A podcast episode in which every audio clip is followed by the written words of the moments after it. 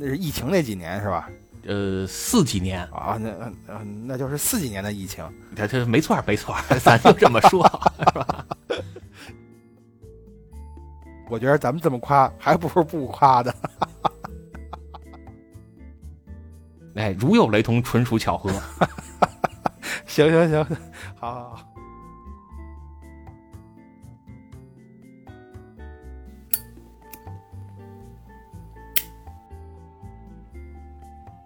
大家好，欢迎收听这一期的汽车痴汉，我是八卦，我是野猫。前两天咱们有一个听友给咱们又留言了，说看你们能不能聊一个这个选题啊？嗯，什么选题啊？说是在这个赛车上啊，经常能看到各种各样的事故。嗯啊，就说他那掏出手机来，就看见现在刷的这 WRC 啊，有一辆叫现代的 i 二零，啊，韩一国车，百多，哎，韩国车，一百多公里的时速啊，翻滚下山，嗯翻了将近一个多月。好嘛，就说这车呀，在天上就翻了将近一个月。嗯，这是从喜马拉雅山上往下翻的。我说他那有一特殊的动作技巧，叫腾空转体三周半。你三周半，这不就快一个月了吗？哦，对对对对，就差那么三五天了，就就凑整就凑够一个月了。是，然后这车停下来之后啊，就看这车这惨呀，右前轮整个就掉了，嗯发动机也耷拉下来了。嗯然后这车手和领航员啊，嗯是毫发无伤，甚至啊，就这领航员他不得手里拿着路书连笔带画的吗？啊对呀、他这手里拿的这根笔还都稳稳当当的，就一点事儿都没有。握在手里都没掉出来。哎，这就看出来他这个防滚架的重要性了。啊，没错没错，防滚架确实是啊。我记得之前看那个电影嘛，咱也聊过，就那个《飞驰人生》啊，里边就有几个镜头，说有一个赛车就从山上滚下去了，这直接从真是从山上滚到山下。结果滚下去之后呢，是哈，这个呃驾驶员也受伤了，也是被抬出来的，但是呢没死。你要按正常的这个我们的想法来讲，就这种程度的受损，你要是一般的家用车呀，里边人呢早成了肉馅儿了。但是呢，你看开这个拉力赛车的这些人啊，这些驾驶员啊，哎，这么滚滚完了之后，他还能活，至少能保一条命吧，受不受伤这再单说。所以我觉得，就这种防滚架这个东西，你说它要给普及到民用车上，这这极大的提高了安全性啊，这是多好的一件事儿啊！所以咱这个听友叫李维斯啊，就说了，你们是不是可以聊一期这赛车上的技术，看能不能下放到民用市场上啊？呃，但是我觉得这词儿用的不合适啊，怎么就什么叫下什么叫下放啊？搞得好像我们民用车比他们赛车低一等似的。那应该叫下架，下架 下架了那就甭聊了，都没了那都。这就不吉利了。哎，是是是是，不过这个选题倒是挺有意思的，因为关于防滚架这个事儿，你看刚才我也说了嘛，看完那个电影我就有这个疑问，你说为什么不能把防滚架这个东西普及到民用车上，提高安全性，对吧？你想车里边支一架子，它还能增加这个车的刚性啊，乱七八糟的，多多好啊！你不像现在这个车，这一一撞就瘪。你看这个交通事故啊，特别是高速公路上出点什么交通事故，你要有防滚架，我觉得这个司机啊，可能比如说受了大车挤压之后，是吧？你有这个防滚架撑着，他存活的几率可能能大大提高。能把这大货车给顶出去，然后我估计死的就是那大货车司机了。这防滚架这要是支出来插一下，这也受不了啊！这个，哎，所以说这个下放到民用市场啊，我还真合计了一下，嗯，它这个防滚架，你要说下放到民用车，好像不太现实，因为多多少少啊，上下车是有点不太方便。上下车不方便，这倒是真的。上次我去那个斯巴鲁那个展厅，就是还带你看那个 STI 那个展厅，里边有一辆真实的一个拉力赛的赛车，人家就安了防滚架了。我不是还想进车里边给你拍点车里边照片吗？呃，你也看见了，我是怎么把自己塞进去的，就像就就跟孙越进了那辆 QQ 似的，我我得把自己这身肉给挪进去，硬往里塞，要不然你真进不去。你进发动机舱可能都没那么难。呃，我觉得也是，发动机舱可能都比它那个防滚架包着那个驾驶舱大。但是说防滚架虽然咱弄不到民用车里啊，嗯嗯，咱民用车也并不意味着完全就不安全。那肯定是啊，那汽车天天这么多，马路上跑的天天这么多汽车，你要是不安全的话，这玩意儿估计早就没有了。是，比如你看，咱都说这个盖房子是吧？咱咱中国不就讲究什么鲁班的技术吗？咱会盖房子呀。嗯，鲁班爷嘛，这是祖师爷呀。哎，你看人人家鲁班盖房子，人家都知道这盖房子安全性最重要的是什么？叫四梁八柱。哎，没错，那根大梁啊，这四个角那柱子呀，这玩意儿必须得结实。是吧？你看这个故宫，故宫人家都知道是得用金丝楠木，那嗯这车也是一个道理。啊，安全车也用金丝楠木。我说安全性最重要的，它不是说这个外蒙板是什么，就是外边这车壳，嗯，而是像什么 A 柱、B 柱啊、C 柱，是吧？你那车是不是还有个 D 柱？啊，有吗？这我还真不知道。总之吧，就是说支撑这个车的那些关键的部件，其实是更重要的。哎，就包括什么防撞梁，是吧？嗯还有就是车架子，是吧？比如什么防，呃，比如什么横梁、纵梁，是吧？所以买车的时候，我觉得啊，如果要考虑安全性啊，可以多关注一下这些部位啊，包括什么车身刚性。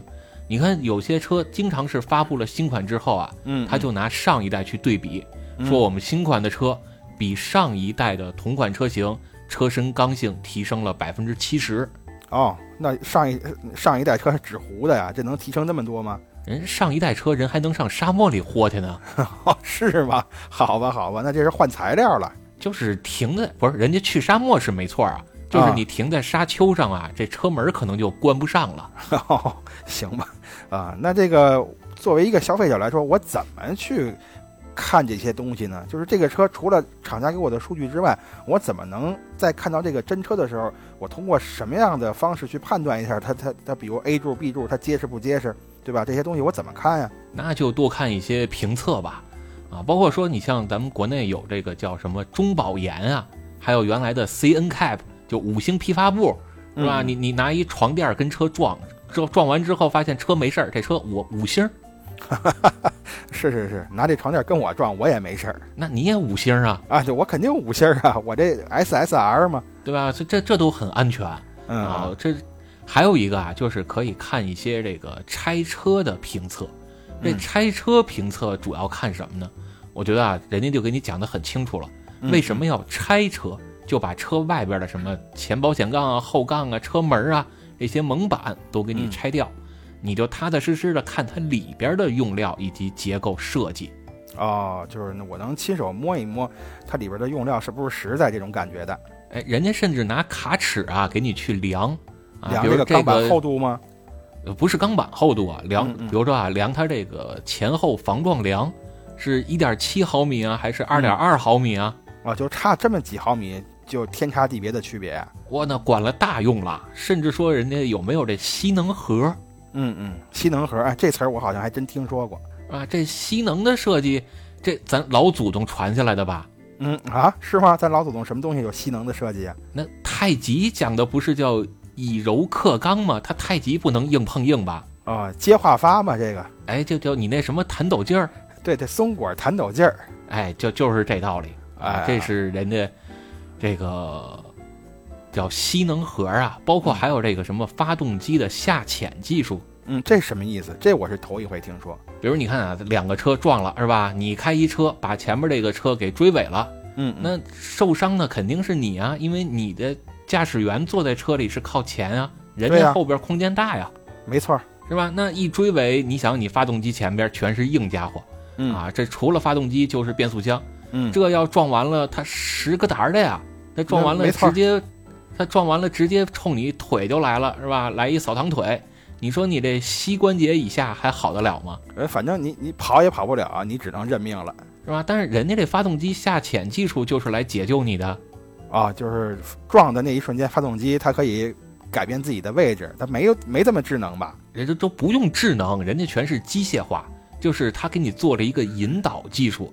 当发生碰撞之后啊，发动机什么的，它它就自然而然的往下边走了，不会直接去对驾驶员的膝部以及膝部以下去进行侵害。就是在一定程度上保护了驾驶员的小腿儿。哎，但是咱有些人啊，嗯就喜欢这自作聪明，嗯，这怎么讲呢？他就说我这车买回来啊，你说我经常翻山越岭的，这发动机底下也没个护板儿，这多不结实啊！或者人有的车人家用的塑料护板儿，嗯是吧？那我要装一个金属护板儿，这不就更安全了吗？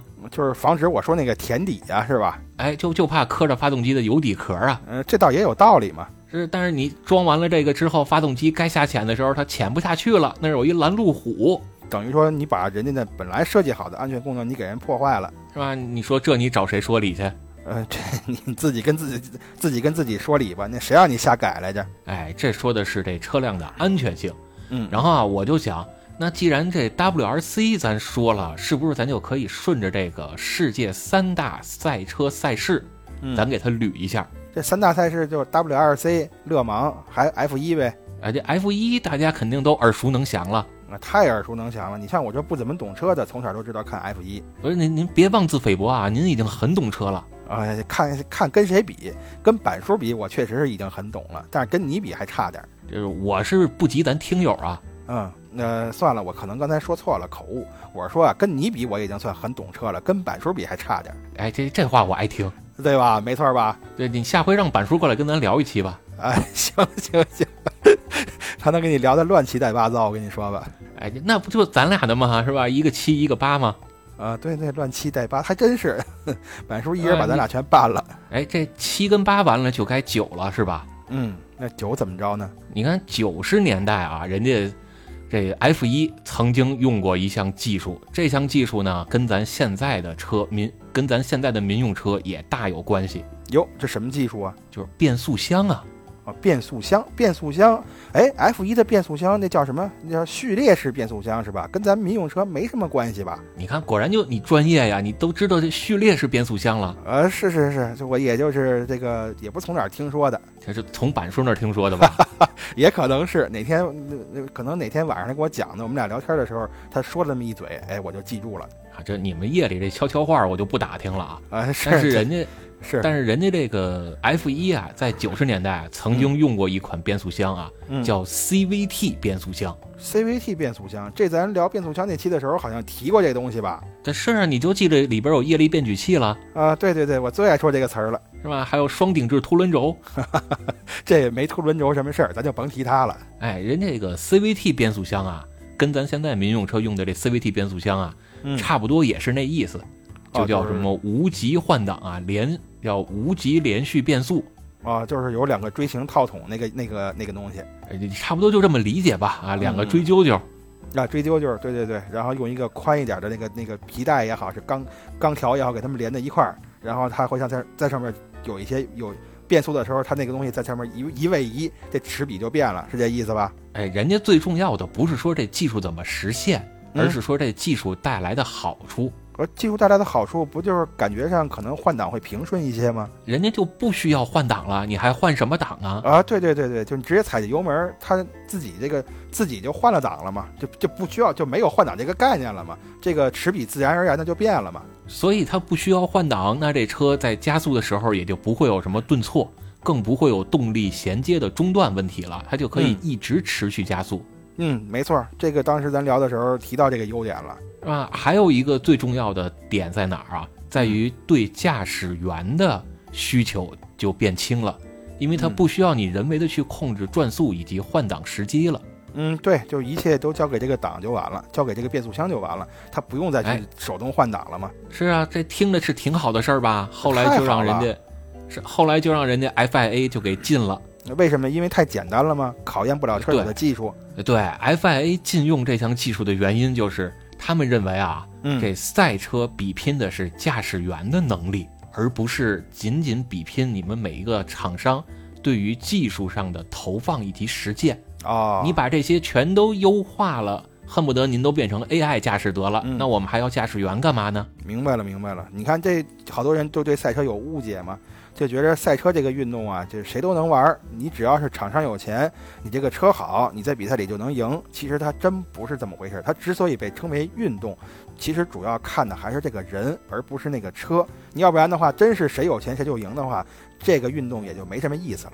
是，而且你像这个 F 一，这 F 一把这 CVT 给禁用了，禁用了之后呢，嗯那他们就得换一种变速箱的方式吧嗯，，对呀、换了一种叫什么叫无缝隙换挡变速箱，哦，这不就是那个序列式吗？也也不是啊还不是哎这个东西啊，这东西啊就类似于咱现在说这双离合，哦，双离合变速箱。哎，这个在双离合的基础上，人家改了改，嗯，或者你反过来说也行，人家是把 F 一上 F 一上这东西啊，给你简化了一下，然后就扔在咱民用车上了。啊，这就叫下放到民用了嘛。哎，所以咱现在用的这个叫 Double Clutch 啊，人家这个双离合呀，DCT，差不多就跟 F 一有很深的关系。明白了，所以就跟我现在说，比如我这，比如我是联大毕业的，对吧？我就可以跟人说我是清华分校毕业的。那我现在用这个这个双离合呢，我就说，哎，我这跟 F 一是同款。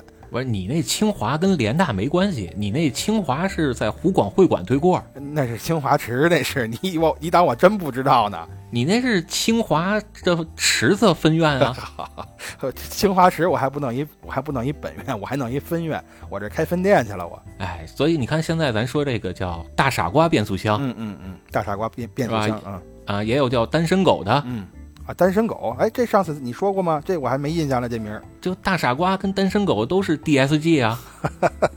行行行，玩首字母这一套，就是零零后喜欢喜闻乐见。哎，还有什么 PDK？嗯，TDK，TDK 啊，P 啊，E，EDK，P 呃，什么东西？T 坡？嗯嗯嗯啊，PDK 啊，PDK 这是人保时捷，你看首字母就保时捷吗？嗯，破鞋吗？啊，这破二手车，破二手车也行。对吧？你这用的都双离合变速箱啊？嗯，你看这都跟 F 一同款，都给自己寻摸了一个贵族的血统啊，是吧？人家这是下放下来的，你跟你德川不也得说自个儿是贵族血统吗？那是，呃，他也是贵族下放下来的，是吧？然后这个丰臣秀吉也想跟贵族沾边儿，他他实在沾不上，是吧？对对，这实在没辙，这个这玩意儿族谱能查着，就一农民，你说这玩意儿沾真是沾不上。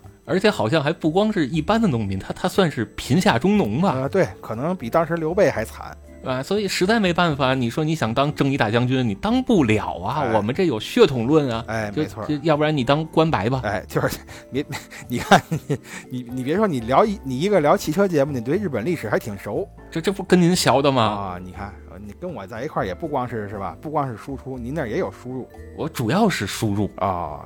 那行行行，那好，我就我就当你是夸我了，我知你这情儿了。哎，这是这个双离合，嗯，双离合变速箱啊，咱说完了。嗯，那还有呢，下一个这就是，呃，你刚才说还有一个赛事叫什么来着？勒芒啊！哎呀，勒芒，哎，这这我最作兴啊！那那那你又作兴这个？其实勒芒这个我原来啊不太喜欢看，但是后来我不是跟你说一直想聊那个福特大战法拉利那电影吗？看完那之后，我对这勒芒也开始哎比较喜欢了。这勒芒，你先给我们介绍介绍吧。既然你有这个这个兴趣点啊，这这以前咱不是介绍过很多遍了吗？你这个开二十四小时嘛，这个谁开的距离最远谁就赢啊。这这，但是今年是不太一样，今年很特殊啊，规则变了。这规则是没变，但是今年很是一个很特殊的一个年份。呃，是我斗胆猜一下，这勒芒不会有新能源的车参参赛了吧？那估计他还没那么想不开啊！是啊，那怎么着了？今年是勒芒诞生一百周年哦，这可是大日子呀！是是能算一百周年吗？呃，这我不知道，勒芒哪年诞生来的，我已经忘了。一九二三啊啊，那是一百周年。一九二三具体哪个月你知道吗？每年六月比赛啊啊，那就是六月，那还没到呢，快了。这这这算一，这是一百零一还是一百呀？算算一百吧。但是，一百是不是应该是二零二二年啊？它是二，他是一九二三年吗？这我还真不知道。就我以前啊，这个弄过广告公司，反正我给人家做活动的时候，就是拿今年减去他创业那年，得出那个数就是多少年。那二零二三减一九二三，肯定正好是一百呀，那就是一百周年呗。行，那咱就这么说。哎，对，就这么说。然后这个勒芒啊，是每年六月份比赛啊，在法国这城市。啊，对，在法国，这马上了嘛，就现在已经马上就四月了，明天愚人节了。这是好，这图什么呢？这这这，在法国当地啊，是有一个小城市，是叫勒芒，嗯，然后就以这儿命名了啊，包括它这个赛道啊，有人说叫萨森啊，有人说叫萨特呀，嗯，啊？反正我也不知道人法语怎么念，嗯，啊，这个每年比一场，但是说实话，中间有几年他们偷懒了，嗯。就是怎么干怎么干了？那就没比啊啊！嗨，那是疫情那几年是吧？呃，四几年啊，那嗯，那就是四几年的疫情。这这没错没错，咱就这么说，是吧？是吧？反正这个勒芒啊，是在法国当地时间下午三点还是四点左右开始。嗯啊，这有人说是三点，有人说是四点啊，我倾向于三点。哟，因为他们好像嗯呃，你说不是那那当地的时间。你看表不完了吗？这玩意儿这还能有争议？呃不是你你得推算啊，嗯，就是因为他们好像当地有一个叫什么夏时令啊，还是叫啊夏令时夏令啊？时，原来咱们国家不也搞过这个吗？夏天你得呃把这个时间是是延后一个小时，我记得是。不是，咱俩这岁数都没赶上啊。你你是听板叔跟你说过吧？，啊对对对对对对对对，你提醒的对。是吧？我我多了解板叔啊。哎，没错没错，都是他跟我说的。他说咱们原来咱们也实行过这个夏令时啊，哎，对对，你看咱就没赶上，没赶上啊，。还是人板叔肚囊宽敞。啊，是是是，这经历的事儿多了嘛。哎，人家这个勒芒比赛啊，是从法国当地时间下午三点嗯就开始绕圈了，嗯，连续跑二十四个小时，所以人家叫勒芒二十四小时耐力赛嘛。嗯，对，连续跑二十四小时，这个是说，呃，听说是换司机，但是不换车，是吧？呃，最多好像是能用三个驾驶员。啊，三个驾驶员，一个人开八个小时，那就差不多是哎，这这这可不成，这是跑不了八个小时，啊啊，就是跑不了吗？人家是要分主副驾驶的。据说啊，这个主驾驶最多能累计开到十四个小时。啊，然后这个甭，然后甭管是主驾驶还是副驾驶，最多连续开是不能超过四个小时，哦，这还挺讲究安全的所以你不能疲劳驾驶啊。啊，所以可以这样，比如主驾驶开四个小时歇了，副驾驶开一个小时，然后主驾驶再上，是这种这种是这种战术，一般是吧？就是这策略到底怎么定啊？一个得看当时的情况，嗯比如你说这驾驶员他之之前是不是吃坏肚子了，嗯，是吧？你你开十分钟就赶紧找厕所，你得回人这这这什么 Team Radio 啊，Team Radio 里就喊 box box 了，啊，不是，这都什么时候了？您弄块尿不湿，它不行啊！这这兜不住。哈哈，行行行，那就是又暖和又软，不是，就是又干净又暖和的，那就是。是你以为都跟德川家康似的呢？那能逮好几公里，是是是，没错没错。是吧？还得让人旁边给你画张画画去了。嗯，那这那这那这勒芒有什么技术啊？勒芒技术可就厉害了，你这耐力赛呀、你是不是就得很耐用啊？那肯定是啊耐力赛，耐力赛嘛。你说车连续跑二十四个小时，你这各个零部件啊、轮胎啊各方面你都得耐用啊。而且更过分的一点是什么啊？嗯这赛车它都得是高转速、激烈运转吧？对对对，对发动机也是考验。你包括 F 一也是，当然 F 一时间短啊，跑一来跑一个来小时就跑完了。嗯，你这勒芒是跑二十四个小时啊，对呀、那这中间您见过这车有半路上停下来换机油做保养的吗？呃，没见过，这换轮胎的见过，你换发动机的这就没见过。一般发动机完蛋了，您您就退赛了。不不不是换发动机，你换机油、换机滤，你你做个保养呃，这这这也没见过。是因为人家这车跑的距离也不近呢。勒芒二十四小时要跑将近五千公里啊！嗯，得有，这五千公里差不多吧？你想我，就咱们国家这个高速跑八个钟头，这还能跑个一千公里呢？是啊，所以你看咱家用车一般都是五千公里，甚至七千五，好点的有到一万公里一保养的。嗯，那你这赛车一直是红线转速换挡，你不得早点换油吗？那肯定是，你这五千公里，你这五千公里中间都不带保养的。嗯，那肯定是，那就说明人家车好，人家这人家有独特的技术。所以他们这车这耐用度还有疲劳度，是吧？这都非常讲究啊。嗯，那这东西你要是下放到民用车，这民用车这多，这这民用车这保养时间是不是又能延长一点啊？这能给我们省钱呀？而且你用的机油你也得特别好吧？啊，机油可机油好没事儿啊，你比如现在五千一保养，我能换成一万一保养，我多花点机油钱，其实这个两两一相加，说不定我更省钱呢。你肯定能省啊，至少你工时费就掏一次啊，然后你还不用，你还不用出两次的时间去那儿去给人送车啊，了，对呀、那他怎么就不下放到民用呢？人下放了。现在民用车市场这个机油这保养不周期越来越长吗？有的都能到一万五甚至两万公里了。啊，真的？那这我们家这车怎么还是五千一保养？这 4S 店准是太黑，我我下回不去他那儿了。这可能跟这空气质量啊，还有这路况有点关系啊，包括汽油的质量。确实，前两天我们家那个车呀，那个发动机灯儿亮黄灯了。然后呢，我就上网查了一下亮黄灯是什么原因。第一条说的可能就是您这个油啊，油品不行。这是 EPC 是吧？这发动机故障报警灯。呃，对对对，说要亮红灯啊，那您就完了。亮黄灯还行。后来我就赶紧给这 4S 店打电话，你猜他们是怎么跟我说的？他们说你过来交钱吧。倒没那么夸张，他们跟我说呀，我们们这这两天这系统升级呢，我也没搞明白是什么系统。说升级的时候呢，哎，可能会某些故障灯就亮起来了，你不用管它，你就开出去，哎，这个往远处开。要不我第一次去圣莲山，我为什么去呀？不就是溜车去了吗？往那边开开一圈回来，他告诉你系统升级完了就不亮了。结果开一圈回来还真不亮。那你这不往远处开，你搁家停着，等它升级完了也能不亮吧？我琢磨着也是啊，你这玩意儿，我我我开完我就后悔了，我我这费了油还费了功夫，我让他找找车在家自己待着不行吗？你都不用着着车，你着车还容易积碳。没错儿，哎，我这上了当了，你说。所以下回这 4S 店呀，他要再搞什么系统升级，你问他是 Windows 啊还是苹果，人告诉 Linux 啊，那也行啊，是吧？这红旗红帽咱都行啊。嗯，是是是，呃，但是我感觉可能还是油的问题，因为中间这个车借给那个我借给我们邻居开了一次，那他给加了一次油，我估计那油可能不太好。哎，所以这反正还是注意吧，因为这个可能会导致挺大的问题的油品问题啊。咱之前好像聊过一次，说这个油品啊，啊，包括油的标号啊，嗯，哎，都有可能导致你发动机有大故障。嗯，咱之前不是说过那个叫什么什么燃烧不充分吗？嗯，燃烧不充分，对，是吧？你燃烧不充分，然后这个再顶了缸，是吧？你你顶气门，这这一下可就大事儿了。嗯，所以这加油一定得注意。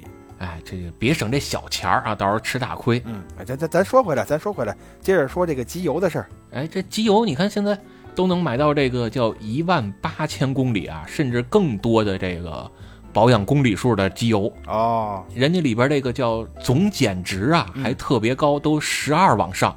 这个这样的机油就好是吧？这就是长效机油的代表啊。哦，你像人有些机油。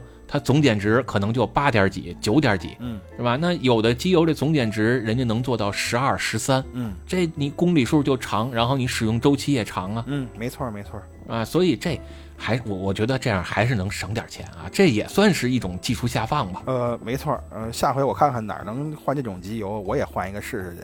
哎，而且说这个勒芒啊，你还真别看不起咱中国人。啊，我我没看不起咱中国人呀，但是我也没听说咱们咱们国家有赛车手在上面取得特别好的成绩呀。呃，好成绩咱没有，但至少咱勇于踏出第一步了。哦，那有完赛的吗？呃，就完赛了。哦，那厉害了，哪位呀？就是不止一位，人得三位吧？嚯，还三位？这这都三位三位的去啊？对你刚才刚说的嘛，一个主驾驶，两个副驾驶嘛。而且这都人八年前的事儿了啊，说是在。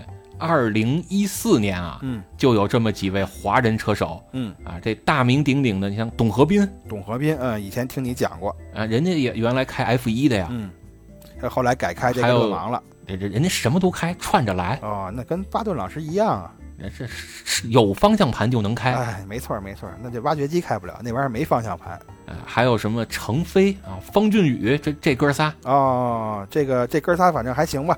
我听说过俩啊，您这哥仨人家就跑这个勒芒耐力赛啊，当然不是在法国那儿啊，人家是去这个亚洲赛区玩了这么一回比赛，而且成绩还不错啊。里边啊是有这么几个分站，嗯嗯，哪几个分站？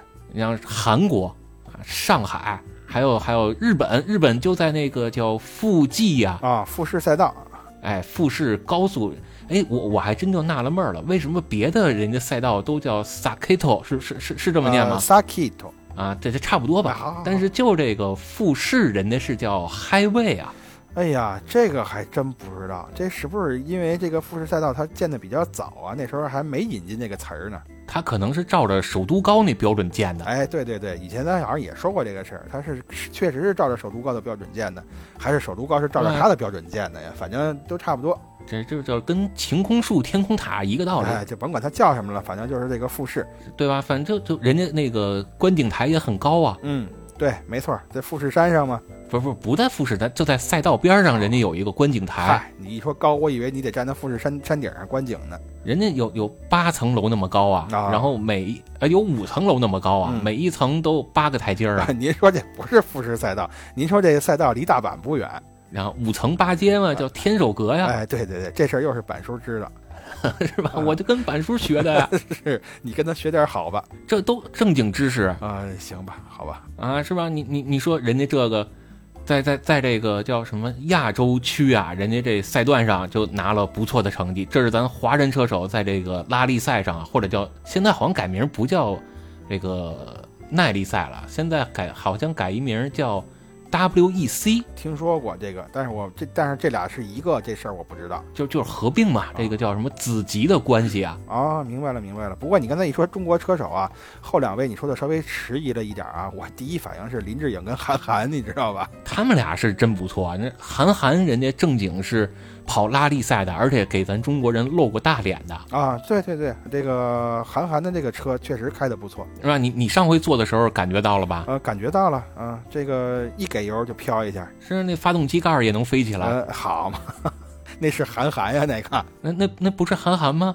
那那那不是韩寒啊，那后边帅的那段是人韩寒，前面发动机飞的那段可不是韩寒。这这讲的是韩寒的故事啊，可以，哎，这可以，是吧？这。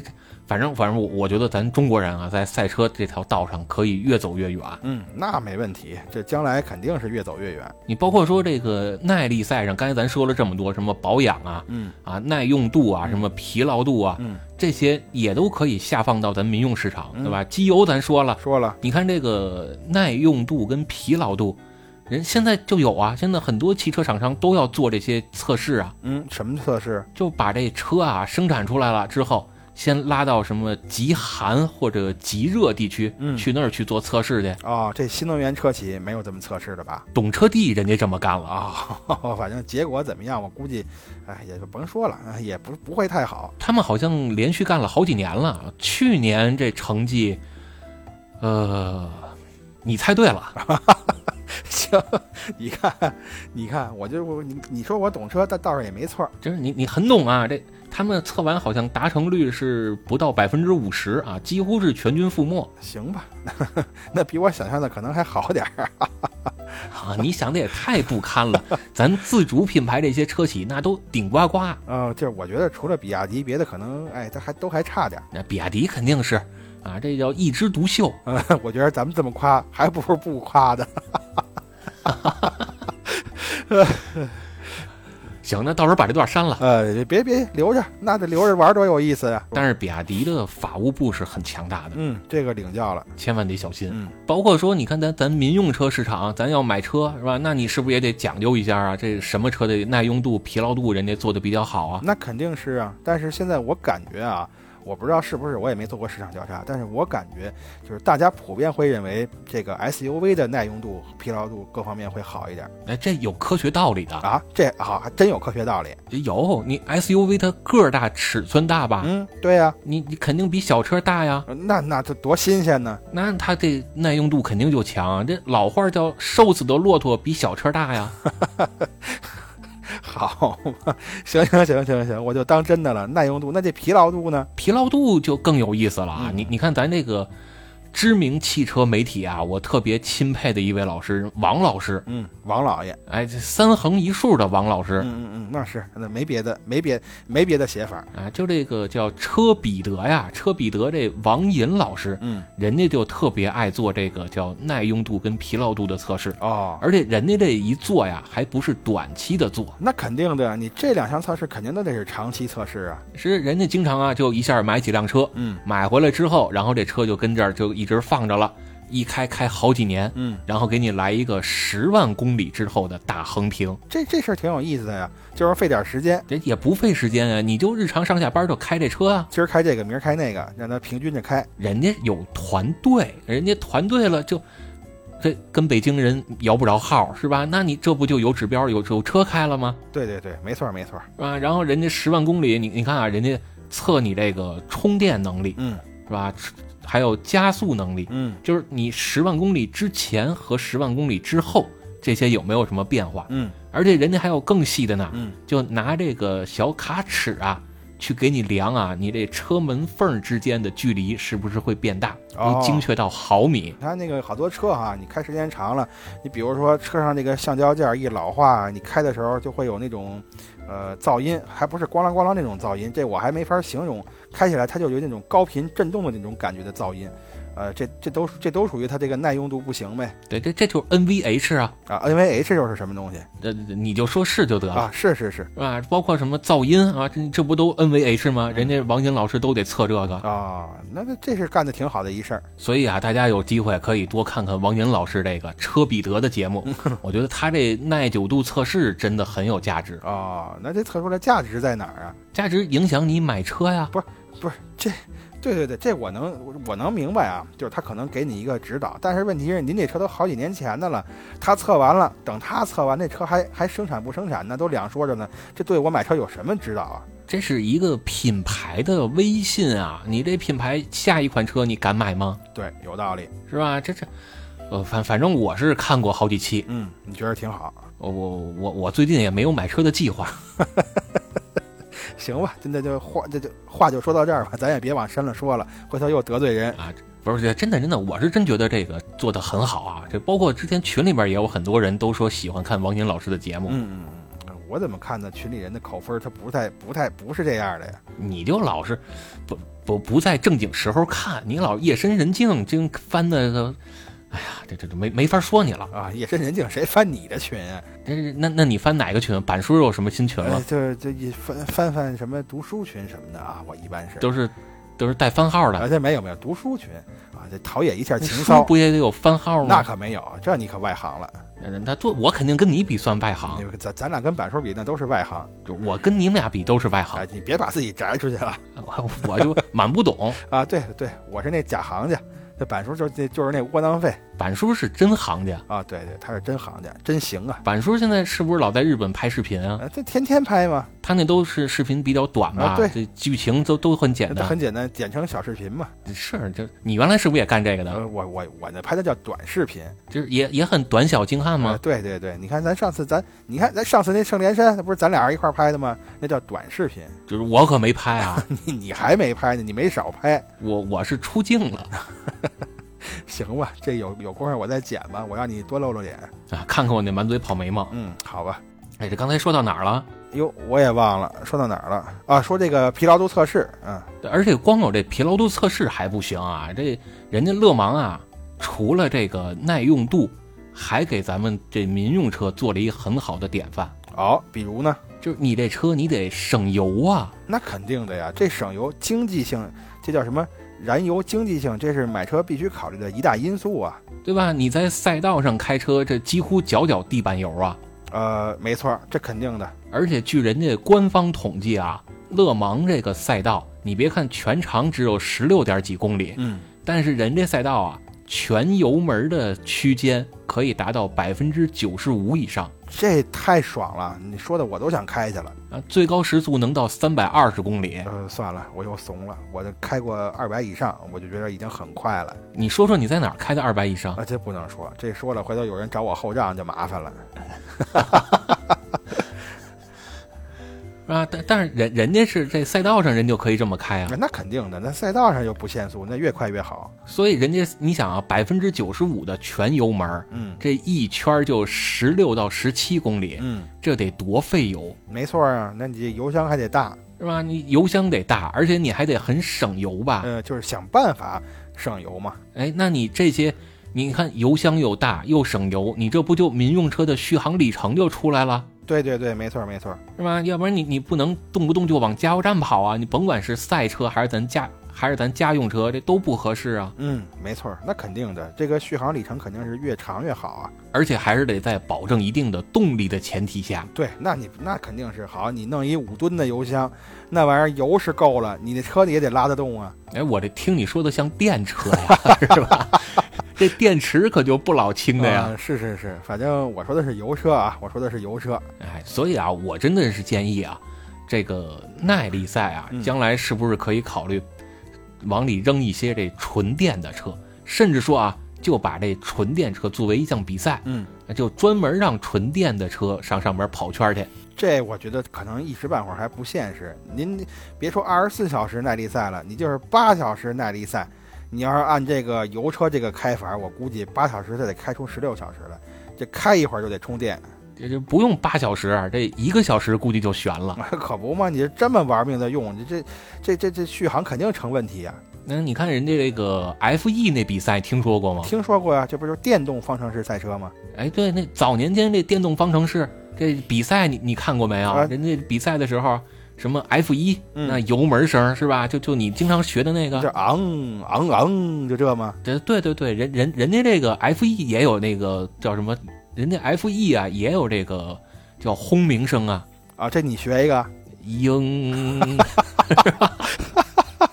不知道以这以为你这跟我撒娇呢，还嘤嘤嘤都出来了。那可不就嘤嘤嘤吗？而且早年间啊，人家不光是用这声音撒娇，嗯人家还特别能用这个动作撒娇。哟，是比如什么动作？就开着开着，比如咱说好了，今儿这比赛一共开六十圈儿嗯嗯，好，六十圈儿。啊，这啊，结果呢，这有几个车啊，这反正二三十辆车吧，嗯，跑到三十圈左右就集体趴窝了。然后就没电了吗？那就说是叫没有做好电池管理，所以这个早期的 F1 比赛，我听说它中间是要换车的，换车、换电池、换人，你你这就差换场地了。我跟你说吧，换场地反正这有点困难，但是换人、换车、换电池这玩意儿，就是你这车刚开始出发的时候，跟你最后结尾冲线的时候，这车就基本上没什么关系了。这就不是一车了。对呀、不是一车，可能驾驶员都不一样，就唯一的一样的就是一个车队的。就是您干脆要不然就改时间再赛吧，咱换个时间吧。我我看也是这样，您还把您把这个时间调，您把这时间改少一点好不好啊？这对你就十分钟以内，哎，对，十分十分钟短了点，您二十分钟是吧？你也让观众这个买买门票的观众，你稍微值回一点票价来也行啊。这二十分钟对于电纯电动车的赛车来讲，可能还真的就算是耐力赛了。嗯，差不多。你看它这个输出功率得多大呀？那得多大电池？而且对，而且电池会有一个问题，就是它也会有热衰减功能啊。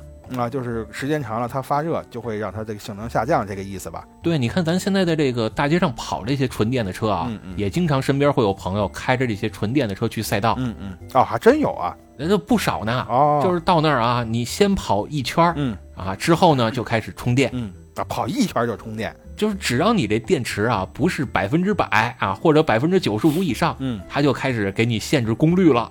你这车踩油门踩到还不能算踩油门，踩电踩电门，啊，对。踩电门踩到底，这车也给你限制功率。啊、就是因为它过热了嘛，就要保护这个电池。呃，要保护电池，而且人家还得考虑呢，你这车原地转圈儿啊，没跑多远，怎么电下的这么快？我得完成我的使命，要给我主人送回家呀，我使命必达呀。所以说，它就必须得限制你这个电量，能保证你有足够的电量，保证你在保证你的续航在一定里程之上，是这意思吧？对，但这就会遇到一个特别大的一个悖论，哦，这里还有哲学问题。就是你看咱这个跑赛道，你都知道，就哪怕咱自己没跑过，嗯，咱也看过电视上人家跑赛道吧？那看过呀。你你没见过，对吧？你你没吃过猫肉，你总算听过野猫的声吧？哎 对对对对，就见过板书跑好嘛，老有板书的事儿。啊、对对对，那他他不来录不了怎么办呢？是谁不来说谁呗。但是你你说这问题在于哪儿啊？就是我这个车啊、嗯，要想在赛道上能开得快，嗯我要想刷圈速，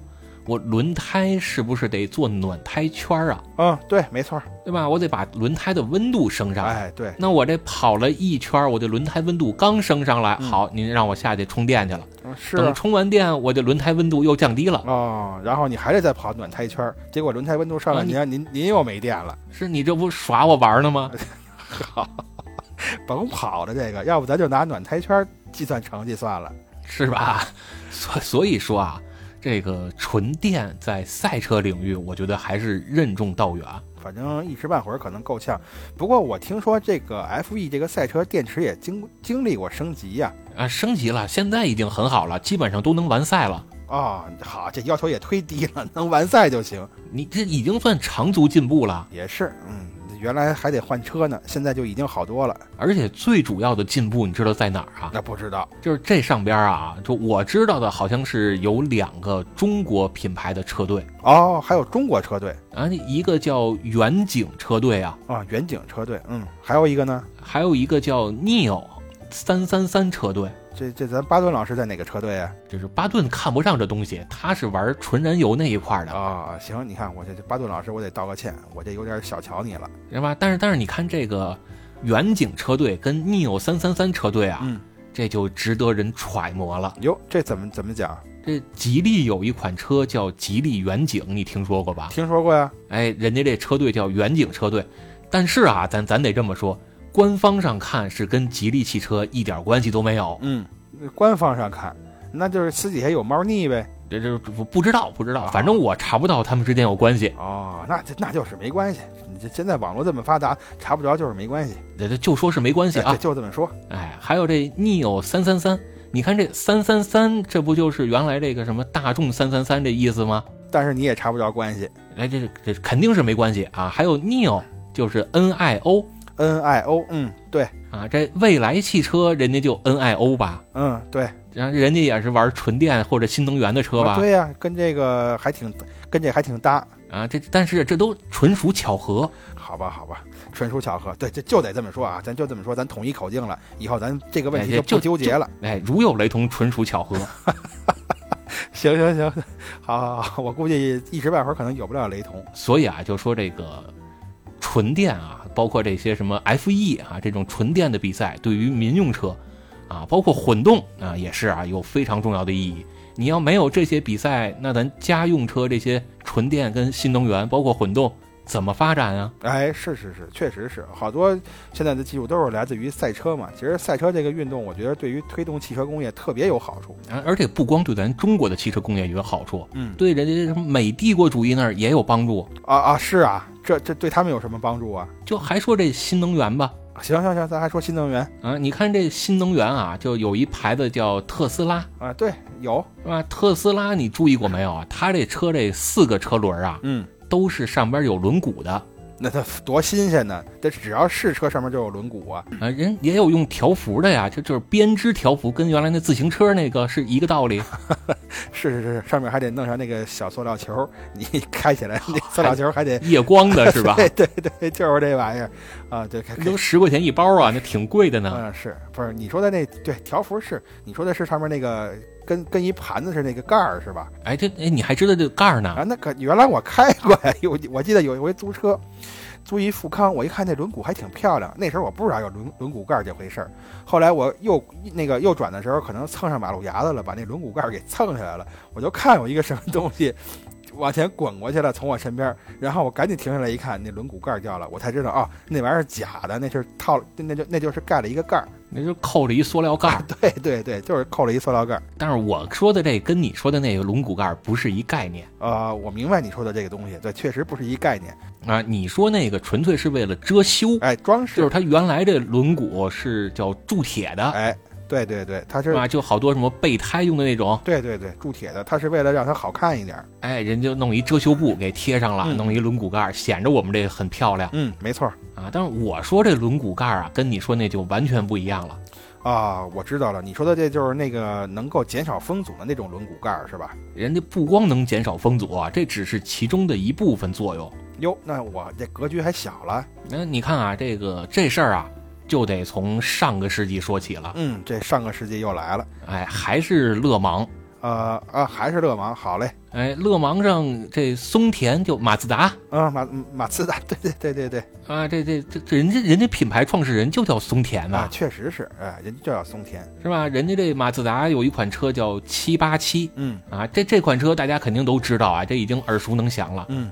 这太能详了，对吧？号号称是什么，在这勒芒上被禁赛的那款。嗯，哎，就是大家如果仔细看啊，这车的轮毂上就有一个轮毂盖，但是它这轮毂盖可就跟遮羞布一点关系都没有了。没错，你想赛车上嘛，那肯定没有一个零件是多余的呀。哎，包括说这个 WRC 啊，这世界拉力锦标赛上，当年有一个叫疯狂的 B 组啊。嗯。对，听说过这这 B 组这帮人都是不要命的主啊！嗯，没错，就是人就是为了自己开的爽就完。对，人家就为了这车能减轻重量，人家都已经做到什么地步？嗯，就是这里边这防滚架都可以偷工，都可以偷工减料。啊，就是拿点这个塑料管子就给它焊上了，这纸壳儿卷一桶就糊上了，好吧？对对对，行行行，太强了，就减轻重量啊，是吧？已经做到这种让人发指的地步了，嗯，这够极致的。但是就在这种情况下，人家那个轮毂上都给你放一轮毂盖儿，你能说这东西是为了好看吗？那肯定不会，这绝对是得有大用啊！哎，所以那它这作用在哪儿呢？哦哎，一方面啊，嗯就是可以给刹车去进行散热。哦，明白了，就是相当于它转起来就是一个电扇。哎，它那轮毂盖的周围一圈啊，其实是有若干个小齿儿的。嗯嗯，这转起来呢，就跟电扇似的，能把里边的热空气给带走。啊，往往外这个排气的。那比如说这个车要是高速行驶的时候，我要是站在它离，我要是站它边上，离它比较近，吹出来这个热风不会把我烫伤了吧？你要是在它边上，你肯定是冷飕飕，而且是阴冷阴冷的。哦，那就是挂了。那这这这这这就是这意思？你你 get 到我了。啊，好好好好好啊，行，那哎，那这除了给刹车系统散热降温啊，人家还可以保护轮毂、保护刹车以及里边的悬挂结构。因为这拉力赛它这行车环境很恶劣呀、对小石头子儿啊，什么灰尘啊，各反正乱七八糟什么都有。是吧？你这崩进来，要是崩在刹车上，一下给打坏了。就那电影儿那那韩寒在巴音布鲁克不就因为一小石头子儿给崩坏了吗？啊，没错没错，对，直接给崩裂了嘛。当时那 CG 做的还不错。所以他当时就没用这轮毂盖儿。哎，我要是能给他当这技术指导啊，给他来一个顾问啊，嗯我就能把他这剧情给改写了。哦，对对对，人家那个顾问把这个车装起来了，您就负责一轮毂盖儿。哎，他们可能还是不太懂车，他们他们懂电影儿。对，别看你负责的少，但是你是赢得比赛的关键呀。哎，我这是最重要，而且不光是比赛，我这是一条命啊！哎，真是真是，你这就是一条命啊！那这轮骨盖看来作用还还真不小。哎，但是你看在赛场上啊，虽然有这么大的作用，它转到民用市场，就你看这个美国啊，嗯，这叫这邪恶的美帝国主义，嗯人那儿就有一品牌叫特斯拉。啊，这这怎么又出来了？又是特斯拉。哎，这特斯拉这这不得不提啊，嗯，好，就是你看这特斯拉这四个轮毂上啊、嗯都有轮毂盖儿，嗯，这不是挺好的吗？但它这轮毂盖儿可就不是为了什么散热呀、什么保护刹车悬挂了，啊，那它这是为什么呢？人家这是尽量要把这轮毂给你做平，这就叫空气动力学。哦，就是一开始我说那个减少空气阻力。哎，减少风阻，你减少风阻就能增加续航里程啊！我能耗少了，我同样的能耗就能跑得更远了。这倒是把细节做得不错。哎，这，哎，反正人家是在赛车上也学到东西了。嗯，你别说啊，你随着你说，我就稍微搜了一下这个特斯拉这个轮毂盖啊，确实是做的倒是也挺好看。对吧？而且它的那角度就是要往外那个去去减少风阻的呀，嗯，没错没错没错，也也有点像那个扇叶儿。对吧？这这就不知道大街上能不能见到比这特斯拉开的还快的这特斯拉的轮毂盖儿。呃，其实大街上见不着，呃，我往上又翻了翻啊，好像是 F 一上原原来也用过这个轮毂盖儿我操，F 一那可更厉害了，F 一上什么新鲜事儿都出现过，啊，甚至有直接装电扇的。好嘛，F 一那这 F 一相当于是这个世界全世界汽车工业的先驱啊，F 一呢，就是科技上的薛定谔的盒子，薛定谔的那不是猫吗？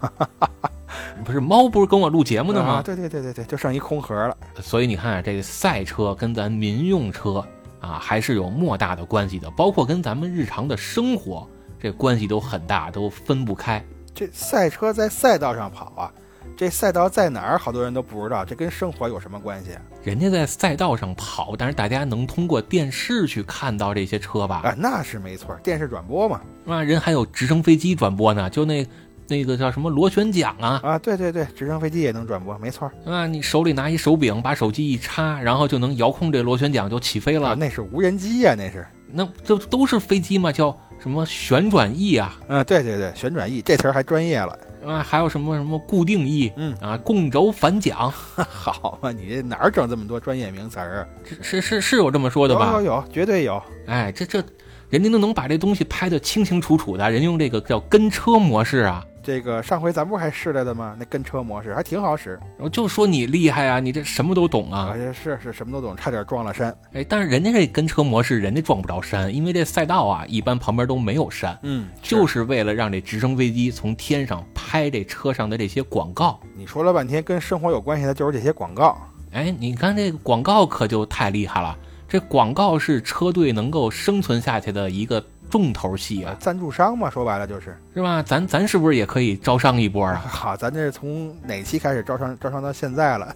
好像一个广告位都没卖出去呢。哎，争取吧，这个将来日说赞助一下咱们。呃，他好啊，行吧，行吧，啊，这又跑我这儿来了。啊你就是肥水不流外人田嘛。哎，对对对，反正这个钱就是出了我的兜进了你的兜儿，然后再出了你的兜又进我的兜，好，那那是转磨盘的是吗？可不就这道理吗？你就你就给这钱上戴一眼罩啊，他就能跟那儿原地转了。哎，对，就转起来了，这就叫什么呢？这个这就叫资金流嘛。行，那这银行流水就可以了，哎一年好几十万。那是肯定赔不了了。人人家这个广告啊，那真的是舍得花钱，因为这些广告那都是挣钱的大户啊，这叫是什么什么力来着？什么力暴力啊！啊？对，这叫暴，对，这叫暴力呀、哎，对对对，就是暴力行业啊，尤其以这个烟草为主。啊。没错没错，因为烟草这种广告，通常在电视上啊，一般正常的广告渠广告渠道它是不允许出现的。那你只能说去这种，比如说赛车广告，这赛那个赛车上的车体广告，只能去做这种。当年是赛车的车体广告上还允许有，啊，后来也不太行了。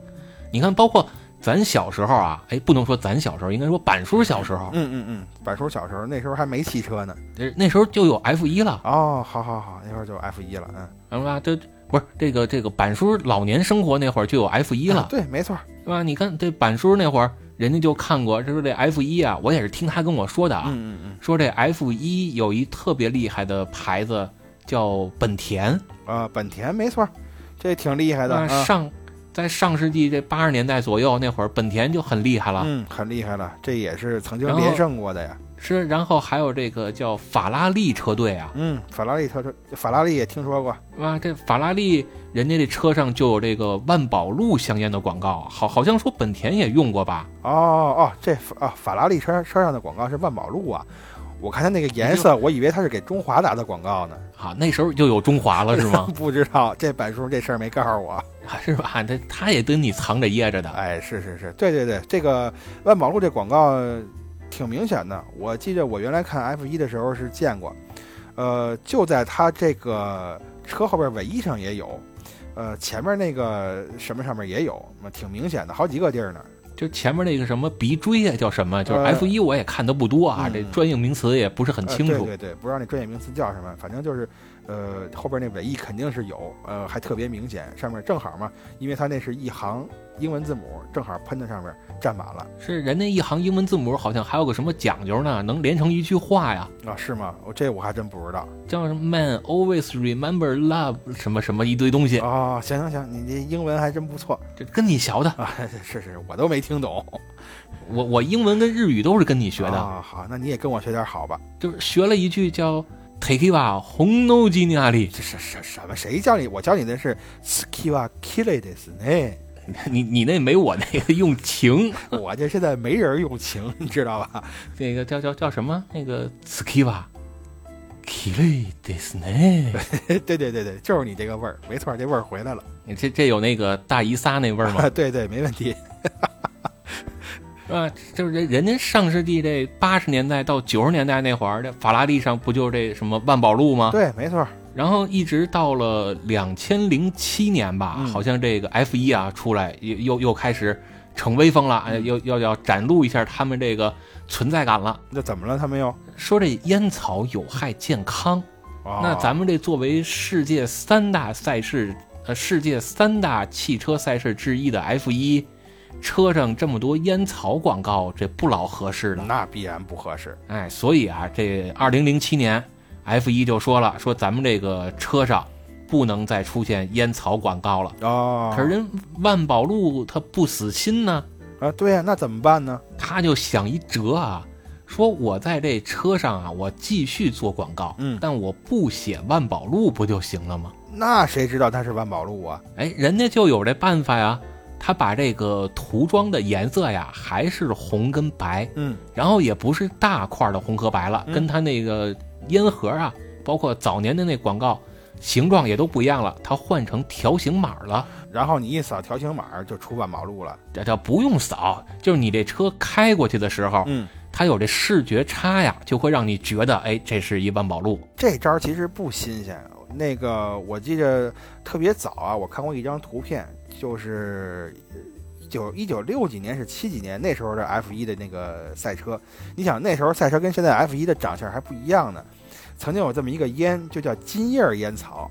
这个就曾经在 F 一车身上就用这种涂装啊，把这个 F 一那车鼻子涂成金色的，因为它那烟草的那个 logo 就是金色的嘛，涂成金的，整个车体上面红，它下边白，那个字是黑的，跟这个烟草的这个外包装就一样。那车一过来，你就马上能想到是这个烟。所以这万宝路可能也不是第一个这么干哎，的。肯定不是。所以当时人家给这个金叶这个烟草这车就叫移动的烟盒，估计万宝，我估计万宝路这也有这么一个称号。但是万宝路这小九九还是耍不过人 FIA 啊，FIA 最后人火眼金睛啊，啊，那肯定一下就识破了他这个小九九了。啊，我估计这 FIA 可能里边有人抽这个烟，所以这一眼就看出来了。那肯定你逃不过他的火眼金睛啊。那是然后就把这事儿就给拒绝了，给禁止了，以后就再也没有烟草广告了。啊，那这 万宝路就彻底死了心了。但是人万宝路人家不光在 F 一上投广告啊，嗯，你世界上最大的赛车，咱说了三个是吧？嗯除除了 F 一，还有勒芒，嗯还有 WRC 呢。嗯，这俩没进这是这这人 WRC 上也有烟草广告啊，啊。，WRC 上对肯定也有烟草广告啊。嗯？而且人万宝路也出现过呀。啊，这 WRC 上也出现过万宝路啊。哎，而且这汽车品牌还就是日本的汽车品牌，哟，哪家呀、叫米兹比西。啊？这三菱这个大哥喜欢的车。哎，这三菱上，这三菱上就是叫什么 EVO 是吧？这嗯这蓝色 Evolution，嗯，哎，人家上边就出现过，而且我觉得这应该是两边啊，就情投意合、眉来眼去啊，互相一勾搭这事儿就成了。那肯定是这种事儿，一般都是眉来眼去的。因为你想啊，人家 EVO 的经典颜色是红色吧？对，那跟万宝路一样、啊。再给车，对他再给车上涂一点白，这不就万宝路那颜色了吗？嗯，没错没错。那早期、嗯早期的广告，我记得好像也是把这个万宝路那个那一行英文字母给它喷到那个机器盖子上了这直接就把那万宝路那英文就给印上啊！啊！对对对对，我记得好像是看过他这个车。而且你想，人家这在 WRC 战场上这一开过去，是吧？谁不知道有万宝路？嗯，没错。那你红色的车这么厉害，人家旁边还有一蓝魔呢。那个斯巴鲁吧，那你要说你你一提这三菱，那肯定那斯巴鲁就快出来了。那那是那这蓝魔斯巴鲁也不甘示弱呀，嗯，人家那车上也能找烟草广告啊哦，那漆芯儿就是蓝的。啊！人人家好像没找七星，哦，还不是，那我还误会了他找了一个叫三五，啊。这个三五车队嘛，那时候我听说有一个。就是三五车队，包括三五拉力赛，这这板叔那会儿都应该都跟你说过吧？嗯，都都都说过，都说过。而且这个这个三五牌香烟啊、这个板叔还说他曾经非常喜欢。就是就是攒那盒，然后抠那烟标烟卡，说是能换什么游戏卡，对对对，当时的都是这个谣言呀。是吧？这这反正是身边老有人说换了，但是你要问他跟哪儿换的呢，他就不告诉你了哎，对，换的什么也支支吾吾。啊。可能换一六百合一，里边就一个游戏。那那个时候嘛，你凡是这个游戏超过十个的，多少多少合一呢，通常里边都是换皮儿。哎，所以这斯巴鲁就跟这个三五就合作了。那时候有这三五车队是吧？嗯，包括印象特别深的啊，是八五年到九六年，连续搞了好多次的这个港京拉力赛。那这个有印象。当时这个三五车队，我还是非常喜欢。就人家就直接从把车从香港一直开到北京，还好多影视明星参加过呀，啊，是，比如那个大傻嘛，叫程奎安，陈奎安，对对对对对，陈奎安已经不在了，就是哎，反正以后再看他开这车就难了。呃，这还看不见了，嗯你最好别看见不是有视频啊，啊！对对对，我怎么把这高科技的玩意儿给忘了？对吧？咱能看视频啊，然后包括照片啊，嗯，对对对，就是现在啊，你在网上搜，你还能看到呢。嗯就这帮影视明星嗯开着什么带万宝路的、三五的这些香烟的三菱 EVO 嗯跟斯巴鲁的这 STI，就把这车啊就停在天安门广场的正中间，跟那儿合影。哦，这现在都做不到了。是你说这烟草广告现在都不让做了，更何况那时候都放在咱这叫政治文化中心啊，嗯、就是最心脏的地方啊。对吧？你你就跟那儿去做广告，而且这照片、这视频都留到现在了。了不起，那个时候这个赛车虽然说汽车工业没现在发达，但是这个氛围啊，确实是挺好的。就包括这港京拉力赛，还有这三五车队，就直接就是三五香烟冠名啊，三五香烟，其实我还真是通过这个拉力赛才了解到，才知道有的。啊？所以当时，尤其是像斯巴鲁那一抹蓝，上面有三个五字儿，对呀、黄颜色的三个五，这多漂亮啊！是就这颜色啊，就整整个这配色，当时就在我这个少年的心里啊，就留下了一股烙印嗯，啊。包括前两天咱是哪期节目啊，还有听友给我底下留言了呢，嗯，说什么呢？说巴老师，我听你把这斯巴鲁啊都吹出花儿来了。是啊，